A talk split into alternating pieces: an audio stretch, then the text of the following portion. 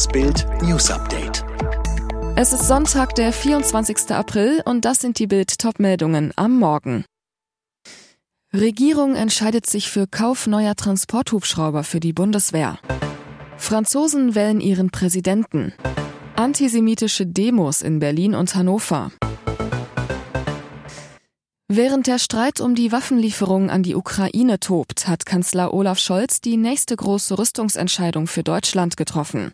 Die Bundeswehr bekommt als neuen schweren Transporthubschrauber die CH-47F Chinook vom US-Hersteller Boeing. Das Verteidigungsministerium will nach Bild am Sonntag Informationen 60 Maschinen kaufen. Geschätzte Kosten rund 5 Milliarden Euro. Ministerin Christine Lambrecht will nächste Woche das Parlament informieren. Frühestens 2025 2026 könnten die Maschinen geliefert werden. Sie lösen dann die rund 50 Jahre alten und reparaturanfälligen CH-53G-Hubschrauber vom US-Hersteller Sikorsky ab. Bezahlt werden sollen die Hubschrauber aus dem 100 Milliarden Paket für die Bundeswehr. Darüber droht allerdings neuer Ärger, denn im Kanzleramt gibt es die Idee, dass das Parlament dem 100 Milliarden Fonds ohne einen mitgelieferten Wirtschaftsplan zustimmt, also ohne konkrete Liste der geplanten Militärkäufe. Damit würde das Mitspracherecht der Union über die einzelnen Rüstungsprojekte extrem eingeschränkt. Ob die CDU diese Blankoscheck-Idee mitmacht, gilt als fraglich. Selbst aus den Ampelreihen gibt es heftiges Gegrummel. Es ist die wichtigste Wahl Europas in diesem Jahr. Die Franzosen wählen heute in einer Stichwahl ihren Präsidenten. Entscheiden müssen sie sich zwischen der rechtspopulistischen Putin-Freundin Marine Le Pen und dem amtierenden Präsidenten Emmanuel Macron. Beide hatten sich in der ersten Wahlrunde vor zwei Wochen für die Stichwahl qualifiziert. Für Frankreich ist das Votum eine Richtungswahl. Auch für die Zusammenarbeit mit Deutschland und in Europa ist die Frage, wer in den Élysée-Palast einziehen wird, von großer Bedeutung. Noch kurz vor Wahlbeginn sahen Umfragen Amtsinhaber Macron mit etwa 55 bis 56,5 Prozent vorne. Auch in der ersten Runde hatte er mehr Stimmen bekommen als Le Pen. Dennoch, als sicher gilt sein Sieg nicht. Denn unklar ist etwa, wie viele Menschen einen leeren Stimmzettel abgeben und wie viele der Wahl aus Enttäuschung oder Frustration ganz fern bleiben werden. Gerade aus dem linken Lager dürfte sich eine beachtliche Zahl der Wähler für eine dieser Optionen entscheiden. Brisant, zudem gewann in der Vergangenheit auch immer mal der Kandidat die Stichwahl, der in der ersten Runde nur auf Platz zwei gelandet war. Aggressive antisemitische Hetze gegen Menschen jüdischen Glaubens. Und das mitten in Deutschland. Rund 600 Menschen zogen am Samstag mit Palästinenserfahnen durch Kreuzberg und Neukölln und leugneten dabei offen das Existenzrecht Israels. Aggressiv grüllten sie Kindermörder Israel und griffen Journalisten an. Die Demonstranten verbreiteten die Hamas-Propaganda und warfen Israel vor, eine genoziale Vernichtung im Gazastreifen zu betreiben. Die Krawalle der Palästinenser auf dem Tempelberg in Jerusalem Jerusalem erklärten sie wahrheitswidrig zur israelischen Aggression. Fakt ist, Israel führt Luftanschläge gegen militärische Ziele im Gazastreifen als Reaktion auf den Raketenterror der Hamas durch. Bei der Demo in Berlin wurde ein Bildreporter von rund 100 Menschen umringt, als Drecksjude antisemitisch beleidigt und getreten.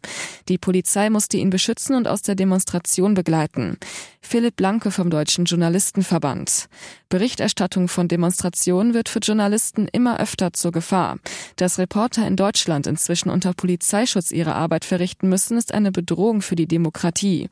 Politik und Behörden müssen die Pressefreiheit gewährleisten. Reporter sind kein Freiwild.